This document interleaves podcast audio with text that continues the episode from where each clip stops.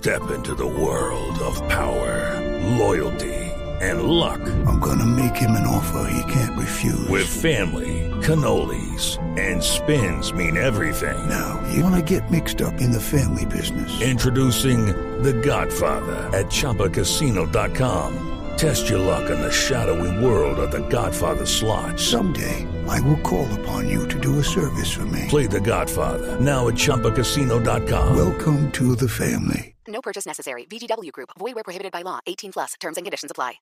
Son las 8 de la noche. Aquí comienza Mesa Blue con Vanessa de la Torre.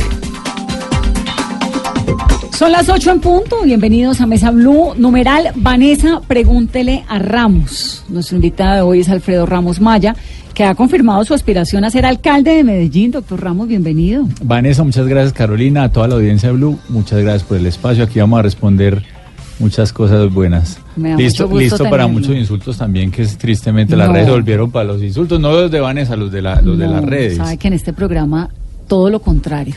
Oímos Cosas opiniones, bonitas. el que insulta le decimos que no, Ah, Está muy bien, que haga otra cosa, que nos gusta hablar, está muy bueno. conocer y saber. Además, felicitaciones, usted acaba de volverse papá. Mil gracias, sí.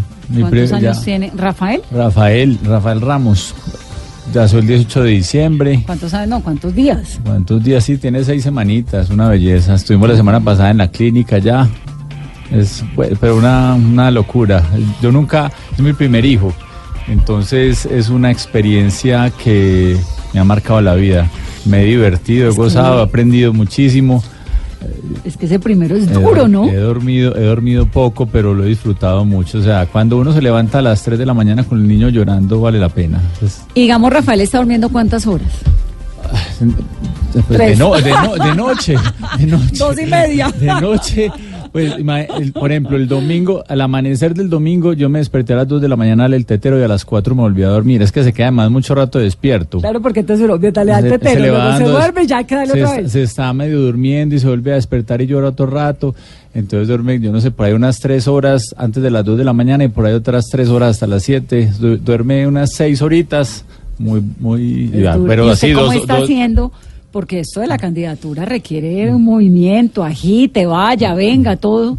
Con un bebé en la casa que no deja dormir. ¿A qué horas duerme? No, primero porque me levanto muy contento, entonces no, es tan no, no, no me canso tanto. Intento acostarme tempranito, ahora todavía no, no hay mucho ritmo, no estamos en reuniones hasta muy tarde, eso va avanzando, la campaña apenas comienza. Estamos en este proceso, entonces me intento acostar ocho y media o nueve de la noche. Pues no me duermo ahí mismo, pero intento acostarme, a, hoy temprano. se. Ahí me, sí, sí, pues estoy en Bogotá, o sea que no, no me toca hoy el llanto. Así que saludos a Juliana, mi esposa, que debe estar allá con Rafa oyéndome. Eh, pero sí, ya, ya, ya termina uno eh, durmiendo poquito, es parte, pero lo disfruta más. Me, me, me acuesto temprano y me levanto temprano y la levantada a las seis es buena. Ya llora a las seis para el tetero, ya me despierta. Ese es mi despertado, ya no necesito poner Bueno, es que cierto. el celular. Es duro. Ah. Eso, cada mes es un, una ganancia. Estamos esperando a las nueve de la noche arranca el discurso del Estado de la Unión del presidente Donald Trump, que se aplazó, Carolina, un par de semanas como cuenta del cierre que hay en el Congreso y esa pelea que tiene Donald Trump con el legislativo. Y una imagen muy particular que vamos a ver ahorita en breve, y es el presidente de Estados Unidos con su principal opositora, que es la señora Nancy Pelosi, la líder de la mayoría demócrata en la Cámara, y a su lado su vicepresidente. Todo el Estado estadounidense ahí presente. Eh, lo del discurso del Estado de la Unión tiene un montón de cuentos interesantísimos. Es que obviamente como va el presidente con todo su gabinete, con todos sus ministros, va todo el Congreso, va toda la gente que está ligada al poder de Estados Unidos, escogen a un presidente que puede ser el secretario de Medio Ambiente, el secretario de Salud, cualquier secretario, para que se quede en el búnker de la Casa Blanca mientras ocurre el Estado de la Unión, no vaya a ser que pase algo, ¿no? Y hoy hay unos temas muy espinosos y muy particulares que se están esperando. Por un lado, Venezuela, por supuesto, migración. y va a haber representante de Venezuela en, eh, como invitado, invitado por Marco Rubio Vanessa, y será el representante diplomático que ha nombrado el presidente eh, interino Juan Guaidó, y será Carlos Vecchio quien será el invitado de Venezuela al discurso de la Unión. Pero Colombia también tendrá una colombiana. Sí, señora, será Ana María Archila. Ella ya está en el recinto del Capitolio. Eh, fue invitada por una demócrata. Ana María Archila es esta mujer, yo no sé si usted se acuerda, doctor Ramos, que ella entra al ascensor, Al ascensor, sí. ¿se acuerda? Y se encuentra a un senador y pues le pega su tremendo regaño por cuenta de que estaba apoyando eh, la candidatura de Kavanaugh para la Corte Suprema de Justicia, que terminó siendo magistrado con unas eh, características, porque en la Corte Suprema de Justicia los cargos son vitalicios, pero también con una serie de investigaciones de acoso sexual. Entonces esta mujer colombiana se mete, lo insulta, le dice un montón de cosas. Por cuenta de esto, el, el republicano retira su apoyo a Kavanaugh. Y finalmente, pues ella es medio activista, es colombiana, es una persona muy vinculada a la política y está invitada hoy también al discurso del Estado de la Unión. Fue invitada por la congresista demócrata Alexandra Ocasio Cortés y ya están, ya están en el Capitolio esperando el discurso de la Unión de esta noche. ¿De qué están hablando nuestros oyentes y quienes nos siguen a través de las redes sociales? Somos tendencia ya en Colombia. Numeral Vanessa, pregúntele a Ramos. Muchas gracias cada noche por acompañarnos. Octavio, preguntas, anoto y ya comenzamos. Bueno, hemos sacado varias preguntas esta noche para, para Ramos. Vanessa, pregúntele a Ramos. David Forero dice sobre lo, de- lo de Hidroituango, eh, ya que su papá fue uno de los creadores de este tema, pregunta David Forero. Matthew Rivera dice si ya le pidió disculpas a Claudia López. Sebastián Restrepo dice cuál será la principal apuesta en temas de movilidad para la ciudad. El tema de movilidad también se ha movido mucho. Cristian Ricardo dice qué piensa de las muertes de Jorge Pisano, Alejandro Pisano y Rafael Merchán. Daniel Sanín, por ejemplo, dice qué impresión se llevó de su actividad legislativa y por qué no avanzaron más los proyectos anticorrupción que presentó. Son algunas de las preguntas que tenemos hasta ahora y en un rato estaremos eh, preguntándole más cosas. Antes de eso, vámonos a Hidroituango porque es sin duda una de las noticias más importantes del momento. Hidroituango está destinado a producir un gran porcentaje de la energía colombiana y hay una cantidad de mensajes y de personas que lo que están diciendo es que se está secando el río Cauca, que hay desierto, hasta dónde está la alerta, qué pasa con esas poblaciones de cinco departamentos que están vinculados a este proyecto. Camila Carvajal. Vanessa, buenas noches. Un placer saludarla a usted, a todos los oyentes de Mesa Blue. A esta hora seguimos con este cubrimiento especial de Hidroituango. Hay nuevas noticias y nuevos pronunciamientos de empresas públicas de Medellín. Acaba de enviarse el monitoreo, los indicadores, cómo están esas cifras que constantemente están monitoreando en Hidroituango. De ellas, dos bastante importantes que resaltar a esta hora. La primera, Vanessa, es que el embalse, que es la esperanza, hay que tener el cálculo de que el agua llegue a la cota 405 y pueda pasar por vertedero y así resolver lo que usted preguntaba en un principio, el tema aguas abajo, si se seca o no el río, pues ha dicho EPM que a esta hora el nivel de embalse está en 395 metros sobre el nivel del mar. Sigue faltando mucho para que el agua pueda pasar por vertedero y le doy a esta hora una cifra que ha entregado EPM en medio de la preocupación ambiental. Vanessa, se confirma hasta ahora la muerte de peces. 1.272 peces ya murieron tras este cierre de la compuerta 1 de Casa de Máquinas en Hidroituango. Esto pese a que cerca de 700 personas fueron contratadas pues por EPM para tratar de recoger estos peces y volverlos a la zona donde hay agua. Las fotografías que ya están circulando además en redes sociales y que están también en blurradio.com pues son bastante alarmantes porque se ve un río Cauca que ya no es tan río, parece una quebrada y esa es la preocupación ambiental. Mientras tanto persisten los puestos de mando unificado, están las autoridades monitoreando minuto a minuto la presión del agua sobre la presa, que es a esta hora también otra preocupación importante y aguas abajo, pues Vanessa, varias situaciones. Por un lado la preocupación de los pescadores, son ellos los que dicen qué va a pasar, qué vamos a hacer las próximas semanas, los próximos días. También están los mineros y barequeros, que aunque para ellos puede resultar un poco beneficioso que el caudal del río disminuya, pues hay preocupaciones constantes porque a fin de cuentas es el río corriendo el que baja arena, baja incluso piedra y oro, que es de lo que viven en las poblaciones más cercanas a Hidroituango. Se han activado además protocolos especiales por parte de la Fuerza Aérea, por parte del Ejército Nacional y por parte de la policía que acompañan a las autoridades encargadas No, y una- del una- monitoreo permanente. Un interrogante tremendo. ¿Qué va a pasar con el río? ¿Qué va a pasar con el proyecto? ¿Qué tan delicado es realmente el momento que está viviendo la represa de Hidroituango?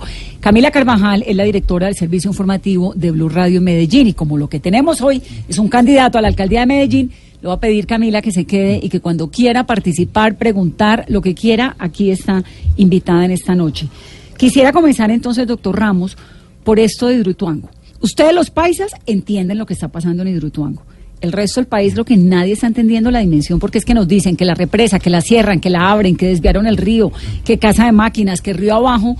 ¿Qué es lo que pasa en Hidroituango? Porque además, si usted llega a ser alcalde de Medellín, entra de una como presidente de la junta directiva y nombra gerente de EPM, ¿no? A dedo.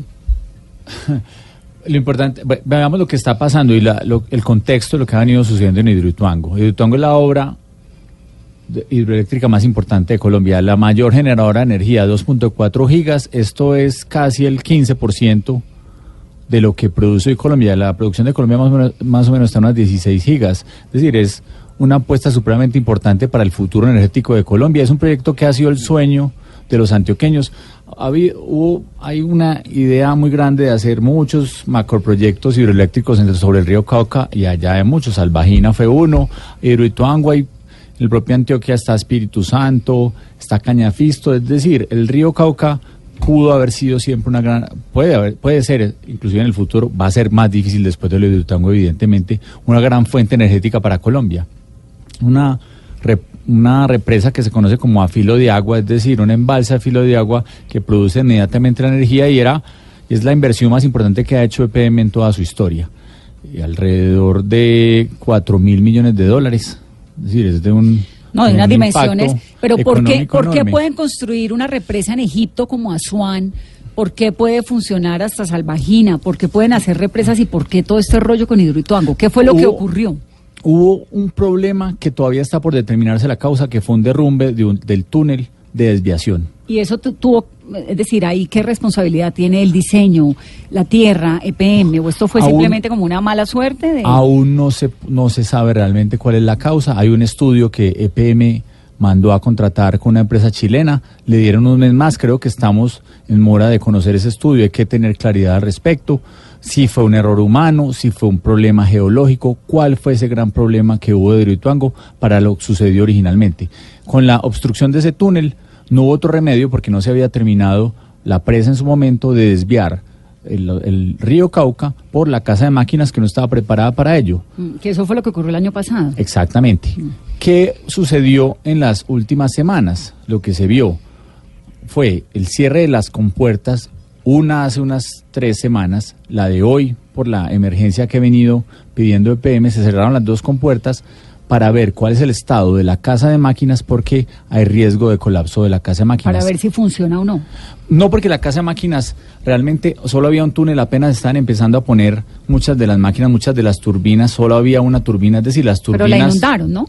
se inundó con este, con lo que sucedió, es decir, al cerrar, al dañarse el, la- la- el túnel de desviación, se terminó desviando la casa de máquinas, por la casa de máquinas, toda el agua del río, del río Cauca, un túnel que evidentemente no tiene esa misma preparación, no tiene las mismas, las mismas características de un túnel de desviación, y lo que se hizo fue, cerrando las compuertas de la casa de máquinas, ya en el futuro, en un próximo futuro, sabremos eh, claramente cuál es el estado real de la casa de máquinas, si limpiándola, si hay que hacerle recubrimientos, si puede entrar a funcionar para salvar el proyecto en el futuro. y en es este hoy. momento el temor es que Casa de Máquinas se desborde, que no soporte el agua.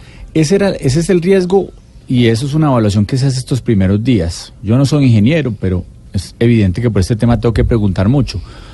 Eh, lo que va a suceder en los próximos días es se va a co- conocer el real estado de la casa de máquinas. Si hay un cola si puede haber un riesgo de colapso, que esperamos que no sea así. Creo que de alguna manera se ha empezado a mitigar ese riesgo desde hace un buen tiempo, pero deja de pasar el agua, evidentemente, y ya se va a poder acceder a la propia casa de máquinas para conocer su estado real. Esto se hace con mucho cuidado, es decir, esto es un tema que no va a ser de un solo día, es, va, va a tomarse su tiempo, tienen que ingresar cámaras porque no se puede poner en riesgo, evidentemente, a nadie. eh, eso habrá, y ya a- eh, iremos sabiendo cuál va a ser el estado real de, de la casa de máquinas en las próximas semanas. Eso por un lado. ¿Qué termina sucediendo paralelamente? Que al cerrar como por ahí estaba pasando el río Cauca, al cerrar las compuertas eh, del río Cauca, pues no va a pasar agua del río Cauca hasta que no suba el embalse hasta la cota 405 y pueda pasar La el cuota agua. 405 es 405 qué? ¿Metros? 405 metros.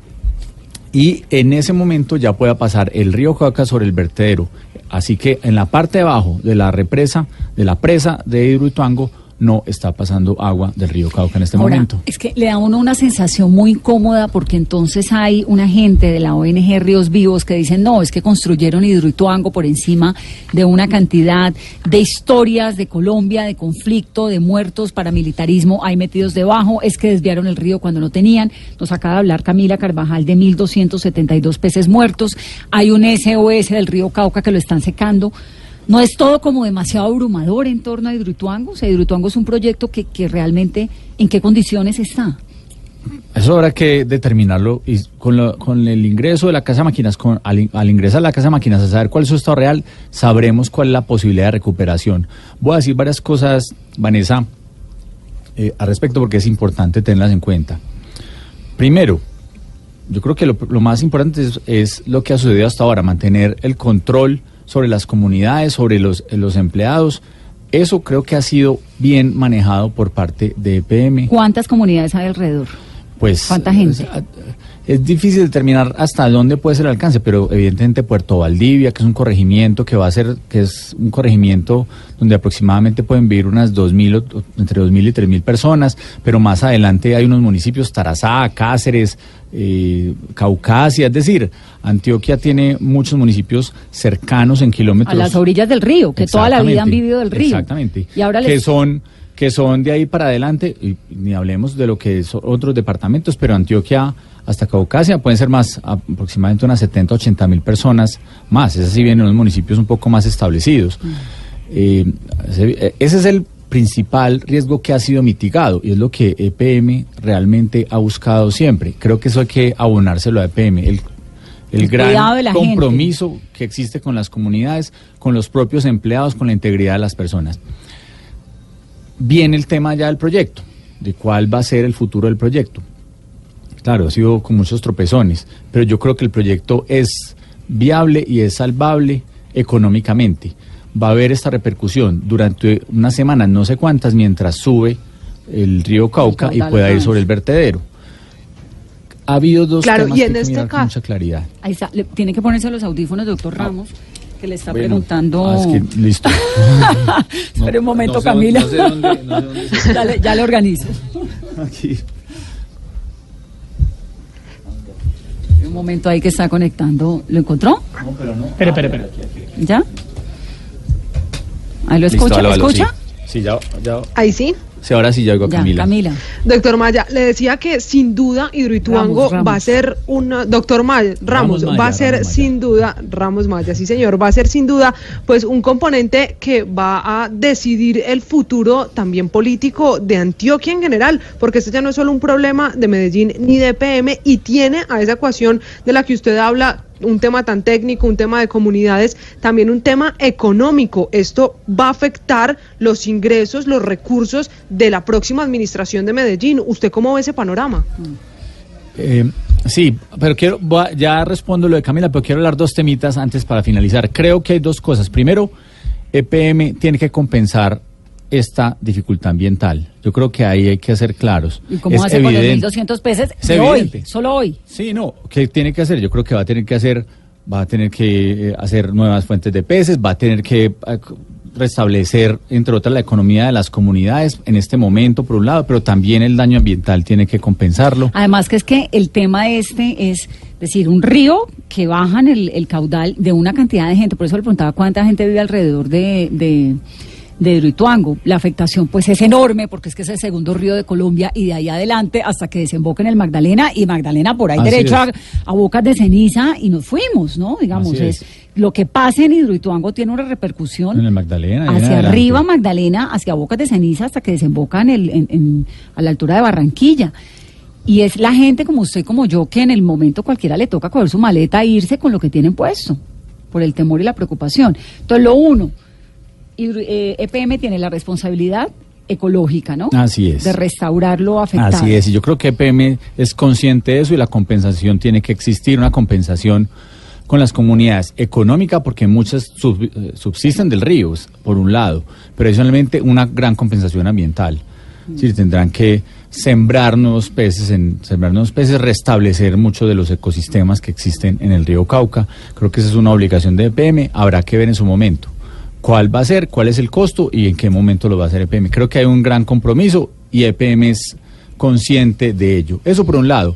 Segundo, hay un tema muy puntual que se debe acelerar y es que debe existir, como en todo proyecto, cuando se cierra el túnel, los túneles de desviación, pues queda una presa, queda una presa, pero evidentemente no hay una descarga, no, no se tiene que esperar a que la presa esté siempre a tope para que por el vertedero pasen, pasen las aguas. Tiene que haber un túnel de descarga media, eso es un túnel que es a una, meno- a una menor altura para que el agua pueda seguir pasando y no tenga que pasar lo que está, lo que sucedió, que eh, no haya no haya abajo, no haya descarga del río abajo. Y eso se, eh, se hace a través de un túnel de descarga media, que también faltaba en el proyecto. Yo creo que EPM debería acelerar ese proceso. Esa es la fórmula para, que, eh, para evitar esta problemática ambiental en un futuro, porque es que eh, si vuelve a haber una sequía muy grande, digamos que siga subiendo, pero vuelve a haber una sequía por algún motivo, no haya muchas lluvias en el país, puede bajar, pasando por el vertedero, ya Y puede no empezar a de- Exactamente, tiene que haber entonces rápidamente eso tiene que acelerar es ese proceso de de descarga diseño. media. Es un problema, seguramente, seguramente, y es parte de lo que se está definiendo en este momento.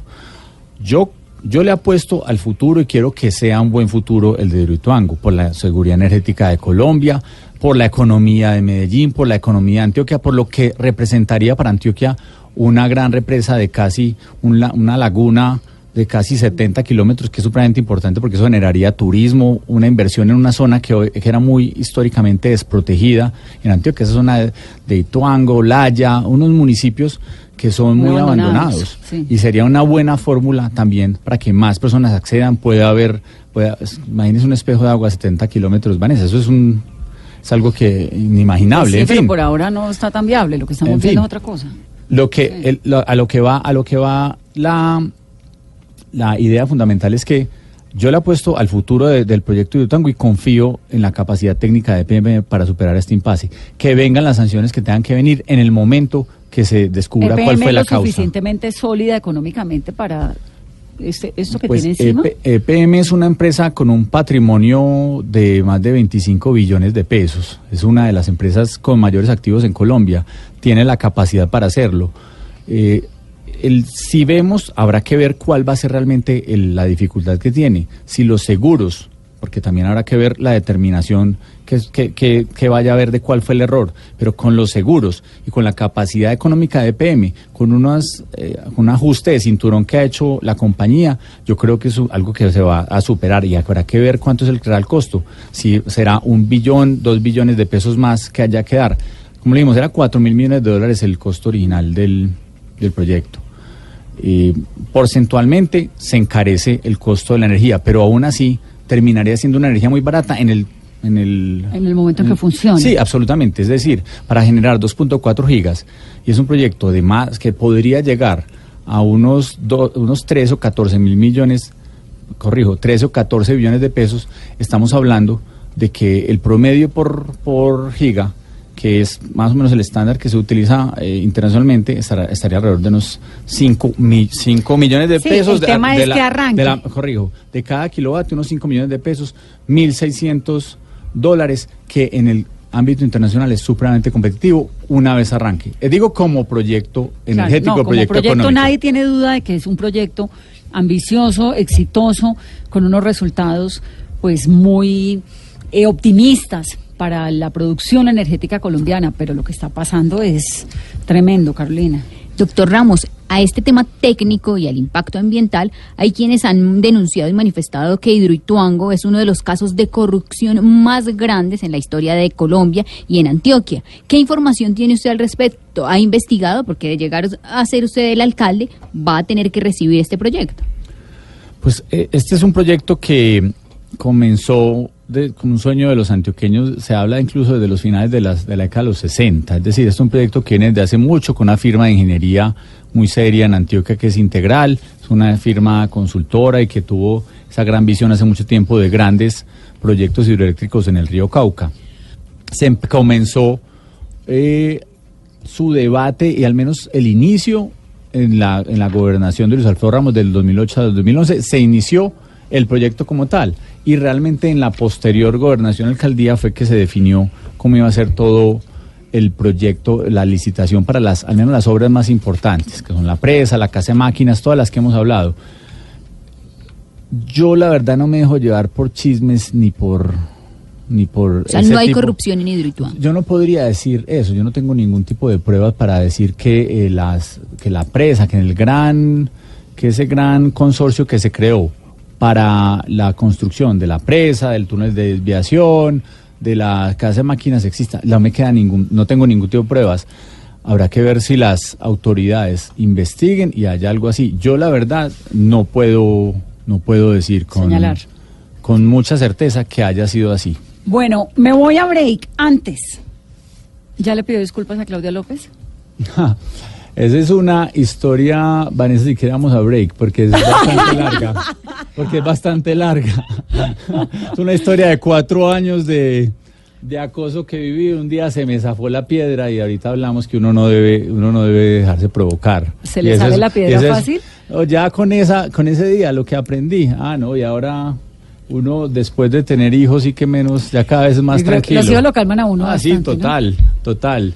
Ya me pueden decir lo que sea, ya no me dejo sacar. Pero, yo, ¿qué fue yo que he sido muy bravo, yo he sido muy bravo, yo he sido- yo era muy bravo y ya eso tiene que cambiar uno. Y entre otras, si uno es una figura pública y uno tiene las cámaras de televisión encima y tiene muchas personas poniéndole atención, eh, tiene que dar más ejemplo y uno no se puede dejar provocar. Yo me dejé provocar un día que me dijeron de todo, pues ni- ni quiero recordarlo, me dijeron de todo tipo de insultos, de todo tipo de cosas por redes sociales, eh, la, la ex senadora me dijo todo tipo de cosas por redes sociales, me las decía ahí, me las gritaba. Y, Y, yo, usted de y respuesta yo- le metió la madre. pero ni, infortunadamente ni siquiera ella, fue una reacción como de un, como cuando uno se da una piquiñita y dice, "Ay, de verdad".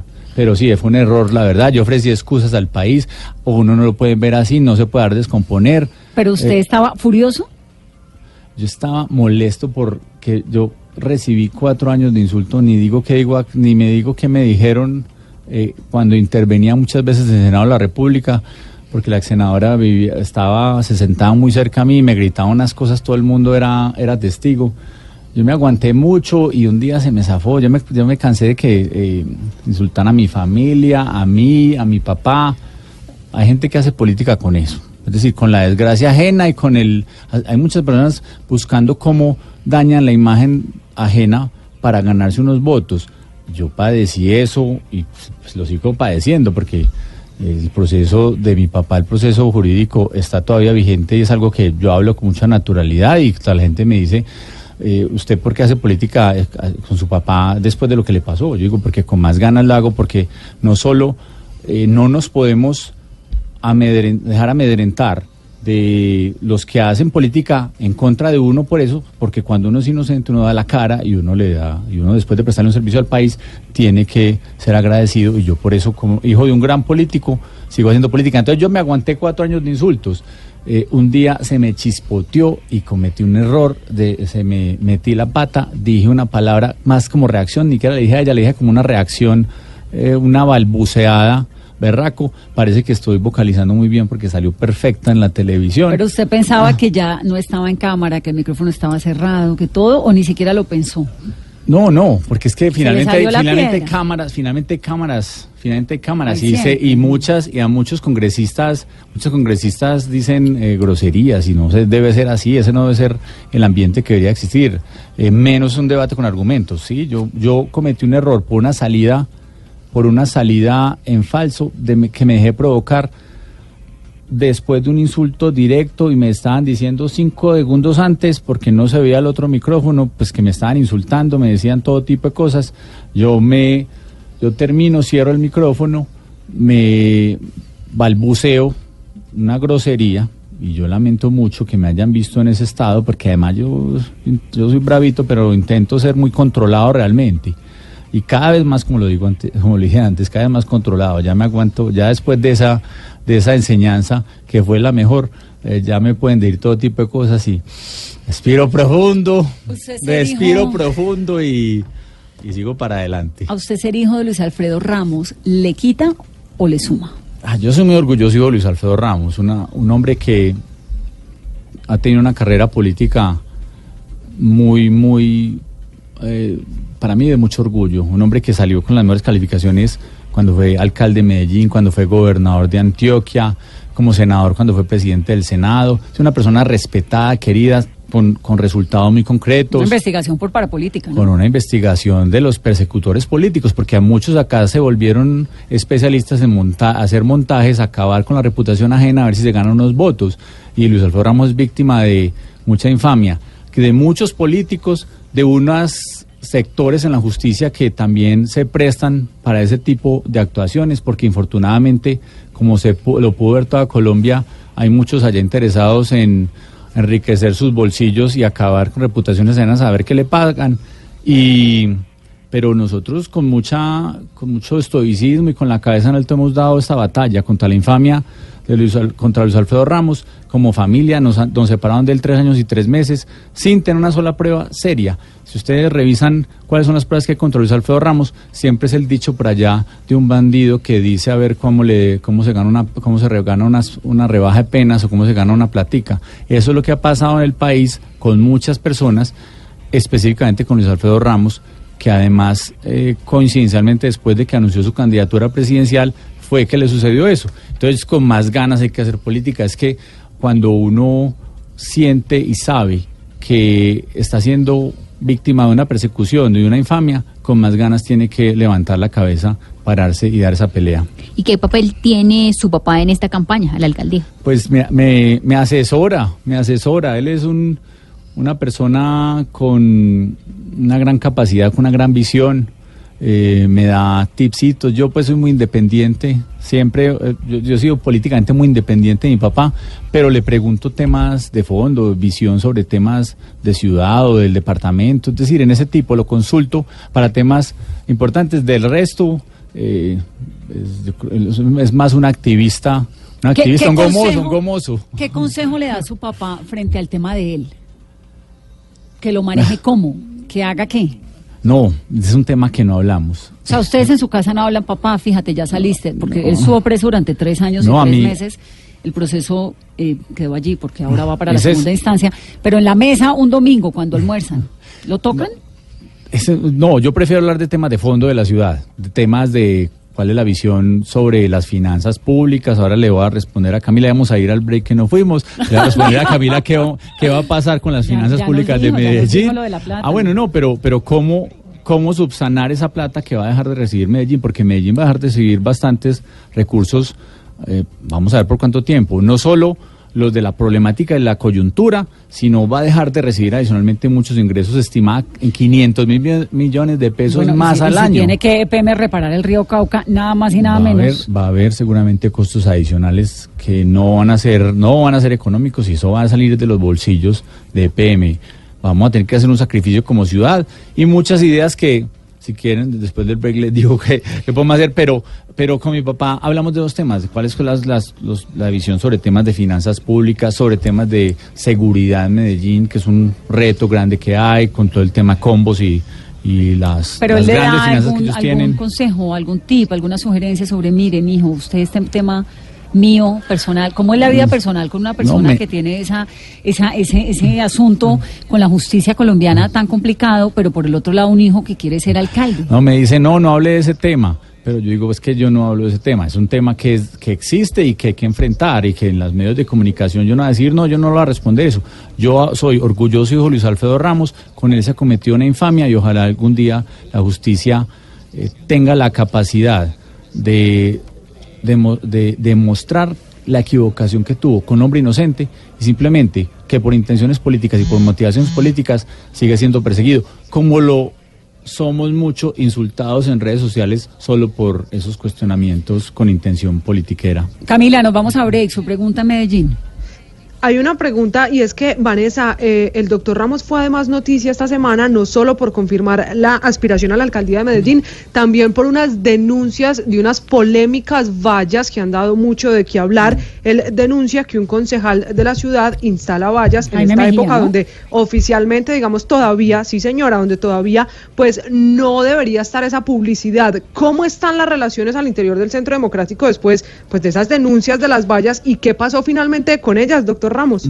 Pues hay muchas cosas por decir. Lo primero es que hay que respetar la ley y la ley dice claramente cuál es la diferencia entre propaganda política y divulgación política. Y hay una de las personas que aspira a la alcaldía de Medellín por Centro Democrático que está incumpliendo la ley. Y no solo la ley, incumple adicionalmente resoluciones y determinaciones del partido que le piden que por favor baje las vallas. Y además, en la mesa que, donde nosotros nos reunimos para, para ver entre los diferentes aspirantes cuáles van a ser las condiciones de juego, él mismo nos dijo que había escrito una carta a Bogotá, la cual nunca escribió. Es decir, yo creo que es más ofensivo que cualquier cosa, un irrespeto a la ley, una res- un irrespeto a la normatividad del partido y especialmente una falta de ética muy grande cuando uno se sienta y es capaz de decirle a las personas algo en la cara y no lo hizo. En fin, yo creo que eso hay que denunciarlo, porque si uno quiere realmente transparentar la política, volverla cercana a los ciudadanos, generar credibilidad, no puede decir que es que es de un partido o de otro. El partido primero es el que tiene que dar ejemplo y el Centro Democrático. Pero es del Centro Democrático. El Centro Democrático Claro. tiene que dar, cualquier persona del Centro Democrático tiene que dar ejemplo de buen comportamiento. Y yo, a mí no me da temor denunciar que hay una persona del Centro Democrático que no está cumpliendo la ley, que no está cumpliendo con su palabra, y eso fue lo que hice. Eh, yo espero que el partido tome determinaciones, y no, y no las determinaciones de que se demore a través de la veeduría seis meses, porque entonces va a estar todavía seis meses las vallas puestas, y eso, reitero, es una violación a la ley electoral.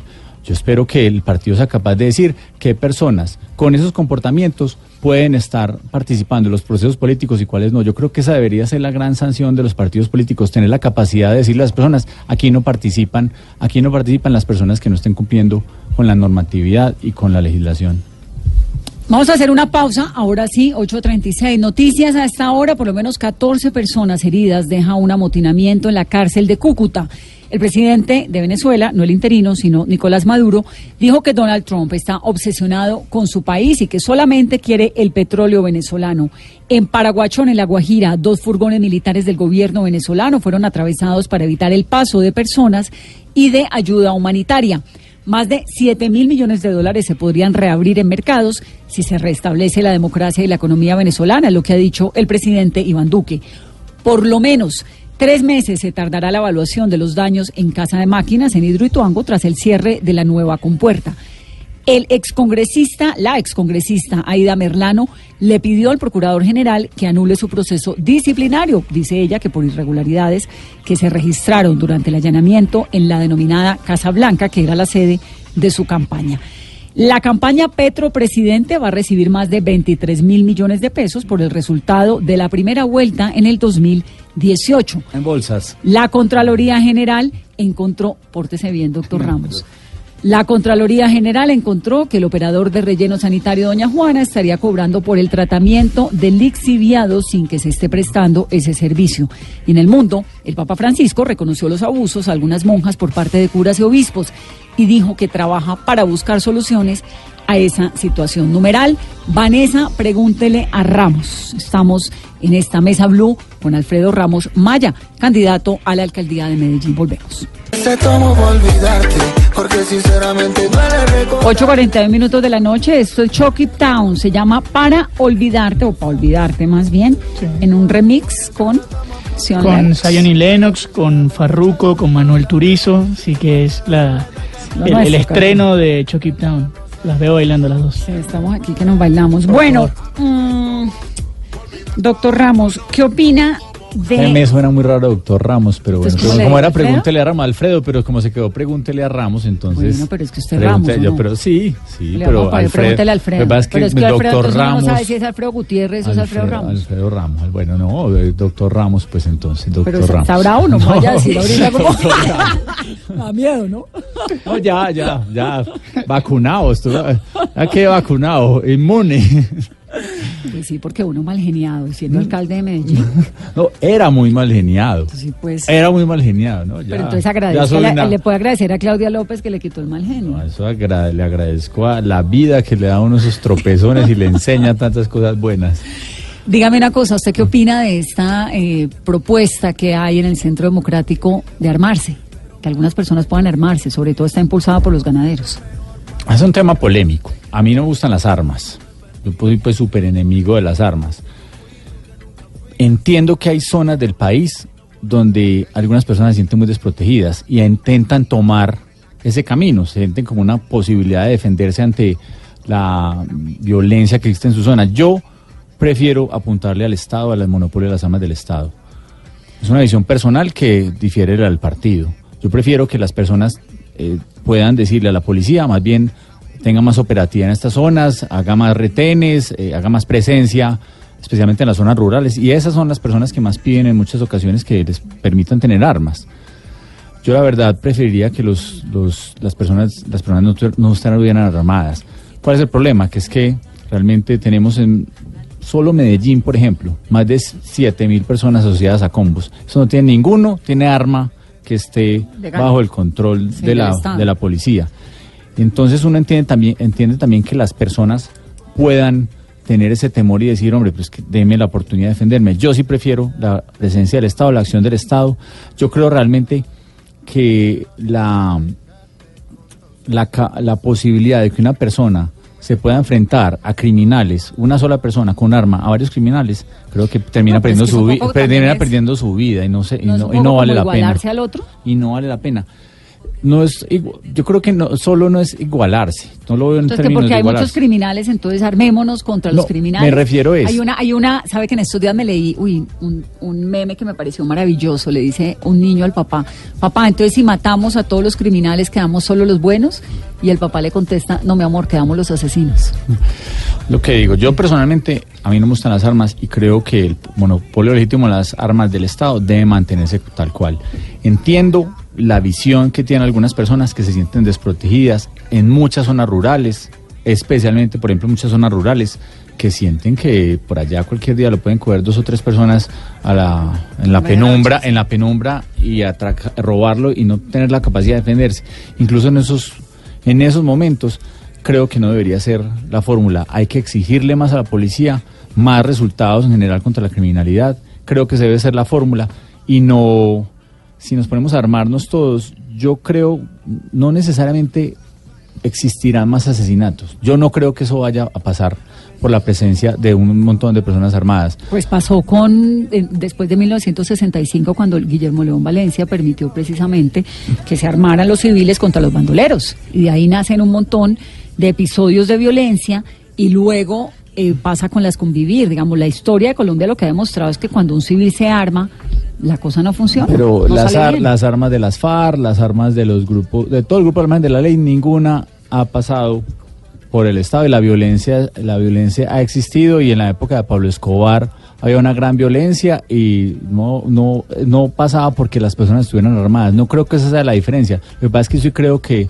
en la civilidad, creo que debe existir es la fuerza legítima del Estado la que siempre se imponga y realmente no creo que una persona con un arma vaya a hacer una gran diferencia frente a varios criminales, porque no, seguramente no le van a llegar de a uno, van, van a llegar, ellos actúan seguramente muchos, muchos muy organizados en muchas ocasiones y una sola persona no va a hacer la diferencia y corre más bien el riesgo por su vida. Yo preferiría, por esa, ¿Usted por esa ausencia de riesgo, que la persona no tuviera un arma. ¿Y usted cree que ese surgimiento o esa permisividad frente al uso de particulares con armas puede derivar nuevamente en convivir, en el, en el resurgimiento del paramilitarismo?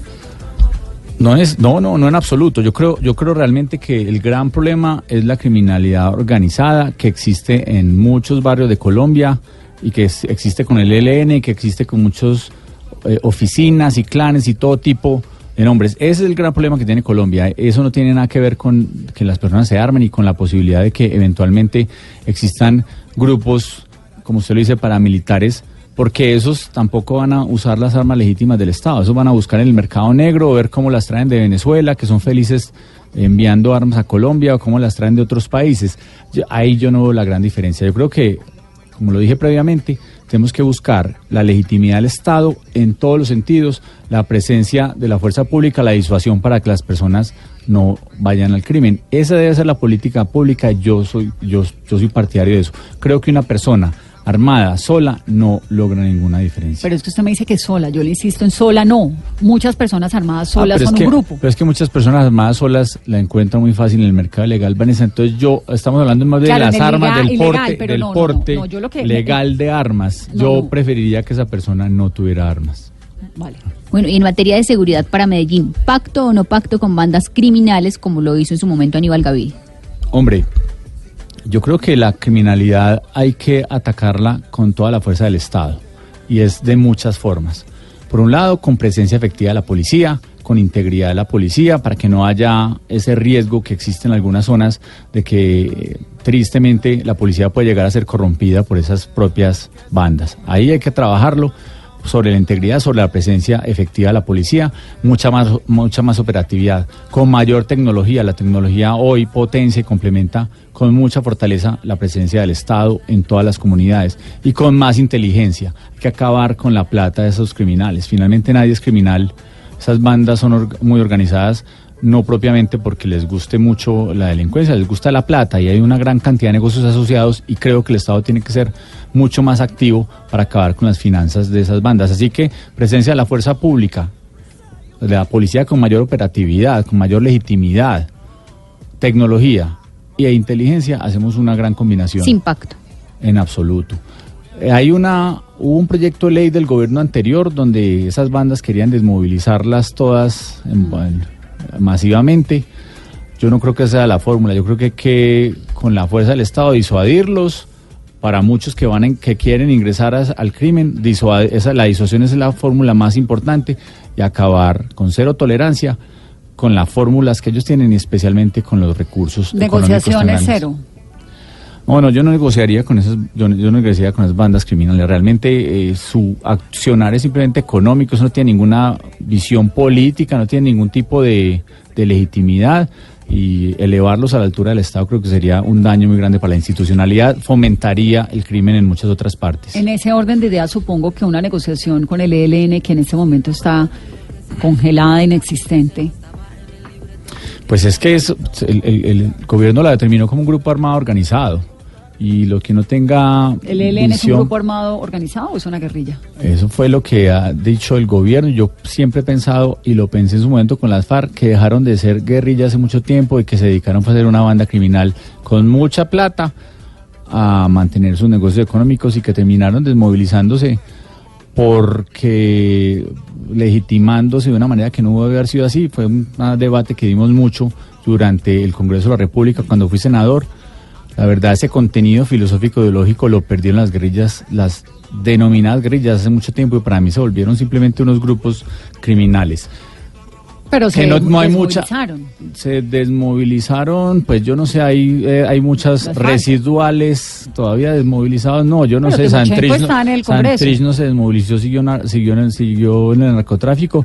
De pronto hay tres o cuatro de esas cabecillas que son visibles, se desmovilizaron. El resto uno no podría decir exactamente cuál es el estado. Y decimos, hay, eh, dicen que hay más de cuatro mil miembros, muchos se pasaron para el ELN, se cambiaron de brazaleta, así que la desmovilización quedó muy en veremos. ¿Usted por qué le da tan duro a la JEP?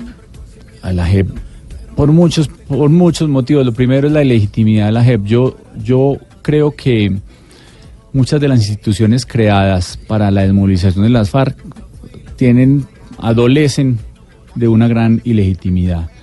Porque entre muchas cosas, la fundamental es que el- en octubre de 2016 los colombianos votaron en contra de esos acuerdos y después se los terminaron imponiendo con unas fórmulas jurídicas, unas leguleyadas.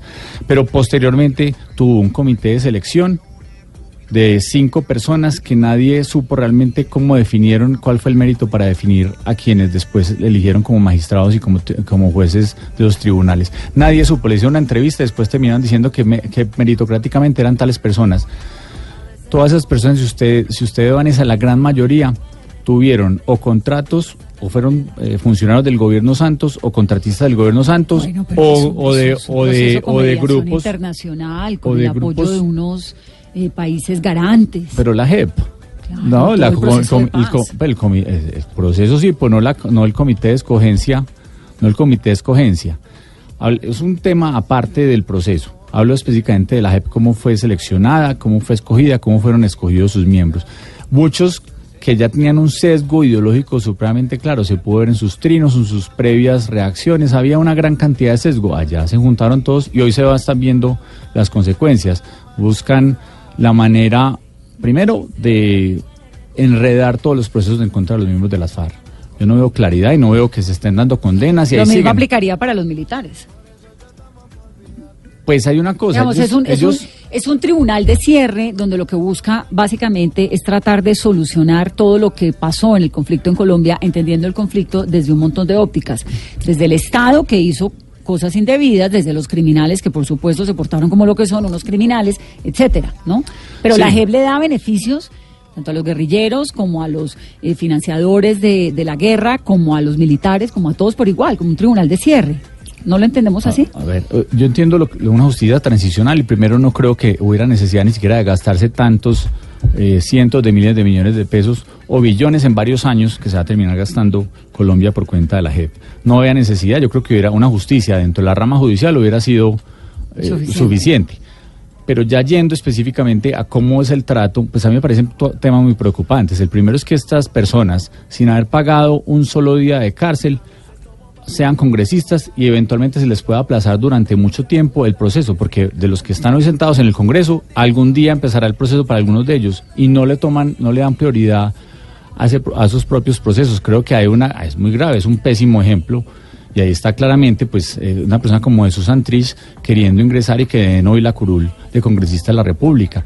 Esa es una justicia que no está actuando a la velocidad que se requiere, por un lado, y además con unas condiciones supremamente complejas como las que dije previamente, que ellos están simplemente hoy buscando, como en unos dos o tres o cuatro o cinco años después de que hayan sido congresistas, esas personas las llamen a ser parte de su proceso. Creo que ahí hay complejidades que deslegitiman mucho esa Pero tanto así como para decir que es corrompida e ilegítima.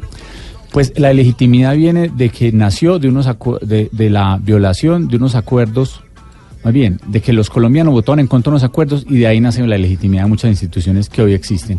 No fueron Ese es el aprobados por los colombianos, 50.000 exactamente. 50.000 colombianos, ¿no? 50 mil colombianos. Sí, la democracia por un voto, se le, puedo, le puedo mostrar por un voto cuántas personas han sido alcaldes, cuántos han sido gobernadores por un solo voto, y esa es la democracia, la mayoría. El gobierno Santos generosamente se le dio la oportunidad de renegociar muchos de los temas, y eso seguirán en debate en Colombia por mucho, por mucho tiempo. Eh, los, es un debate que podemos dar aquí horas y horas y seguramente eh, no nos ponemos de acuerdo. Algunos vemos esto como una máquina de impunidad para las para los miembros de las FARC. Ahí está, no han devuelto un solo centavo, no ha habido la primera condena para esos miembros de las FARC. Y, hablando de votos, por 10 mil votos hace cuatro años el Centro Democrático perdió la alcaldía de Medellín con Juan Carlos Vélez. ¿Qué garantiza que hoy el Centro Democrático va a recuperar el poder en el corazón del uribismo? Pues yo creo que las campañas tienen que trascender los partidos políticos, eh, tiene que haber un buen candidato, buenas propuestas, una persona que quiera mucho a Medellín, que trabaje incansablemente por Medellín, una persona que le quiera dar eh, nuevas ideas y generar nuevas ideas audaces, ideas audaces que cambien la dinámica de la ciudad. Esa es la propuesta fundamental de Alfredo Ramos.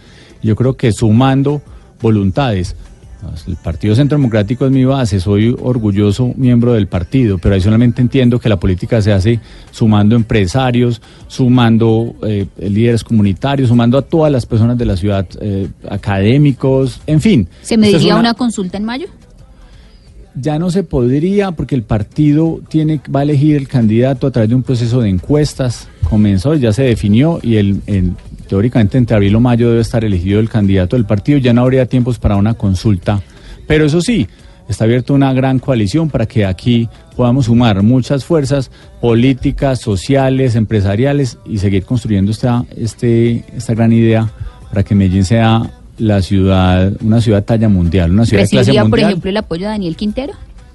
Hay personas que definitivamente no comulgan ni con las ideas ni con las propuestas de personales ni la del Centro Democrático. Yo creo que esto no es una coalición de con todas las personas, es con coalición con personas que se sientan afines a las propuestas, especialmente las de desarrollo económico, las propuestas de legitimidad de la institucionalidad, las propuestas de buena calidad de vida.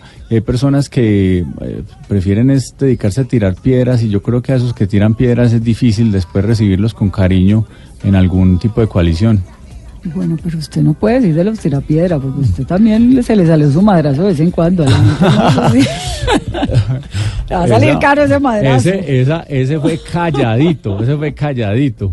Pero no, ya, esos viejas épocas. Doctor Ramos, le deseo que pase una noche entera, ocho horas durmiendo. Vanessa, muchas Por lo, gracias. menos un, un- Hoy- por lo menos una nochecita Hoy aquí sí, a la hoy voy a estar, hoy voy a dormir aquí en Bogotá. En Hoy voy Bogotá. a dormir a Bogotá, pero me hace mucha falta Rafael, ¿no? La falta que me hace Rafael y Juliana es muy grande. Que pesar, eh, dormiré tranquilo, pero, Pero pero, me va a hacer mucha falta, me va a hacer mucha falta. Siempre duermo con él al lado, eso es...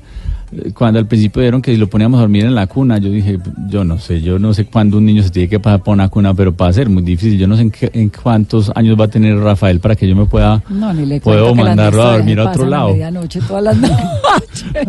Bueno, muchas gracias por esta oportunidad, Carolina. Muchas gracias. ¿Cuándo es la próxima fecha que hay que anotar? ¿Cuándo es la, bueno, como no se van a consultas, sino a este proceso? Un proceso de, fo- de foros y encuestas. ¿Cuándo es la, la, cuándo sale su nombre, si es que ha de salir? Pues- como candidato del Centro Democrático, ¿no? Sus, ca- Pues- sus, sus rivales son Jaime Mejía, ¿cierto? Nicolás Duque, Ana Cristina Moreno es, es, y, y Luis Fernando Bregué, con ellos. Bregué, sí, son- Ellos son como los rivales suyos Ahí- del. Ahí, de hecho, hasta el 31 de enero hubo la posibilidad de inscribirse. Le digo que son 12 personas las que se inscribieron a la alcaldía de Medellín. Va a haber un proceso de filtración, de, de 12 evaluación de hojas de vida. No, 12 12 por el en Centro. Democrático para el proceso de, de foros y encuestas. Ahí lo que viene es un proceso de evaluación de hojas de vida. Yo no sé si va a haber un proceso de filtro, no sé si todos terminaremos en esos foros. Eso, es, el que, eso es el que diga Uribe o no tanto. Es que hay una cosa muy clara, ya la política se gana es con ideas y con propuestas. El que diga puede sumar unos votos, pero no son suficientes. Yo soy orgulloso representante del Centro Democrático y soy un orgulloso y no soy de esos uribistas vergonzantes. Yo yo hago yo respaldo y defiendo al ¿Cuáles son presidente los Uribe. No, hay muchas personas que por ese cálculo político empiezan a, a esconderse de que son seguidores o que respaldan al presidente Uribe, porque dicen, no, de pronto eso me quita o me, o me joden, me quieren molestar la vida diciendo que soy el de Uribe. Yo quiero ser el de Uribe y el de todos los ciudadanos de Medellín. Es que ese es el tema más importante. Cuando uno es alcalde de una ciudad, tiene que trascender los colores y los partidos políticos, tiene que hacer propuestas para todos los ciudadanos y es evidente que el apoyo del presidente Uribe es muy importante y yo me sentí, yo me siento muy orgulloso de su apoyo y su respaldo, pero sé que aquí esto es un tema que trasciende, reitero, un color y que va más allá, con cariño, con propuestas, con trabajo, nos ganamos el corazón de los ciudadanos de Medellín. Muchas ra- gracias por haber venido a esta mesa, A doctor ustedes Ramos. mil gracias. La próxima espero que me inviten más veces, seguramente ya mucho más adelante en la campaña de acá.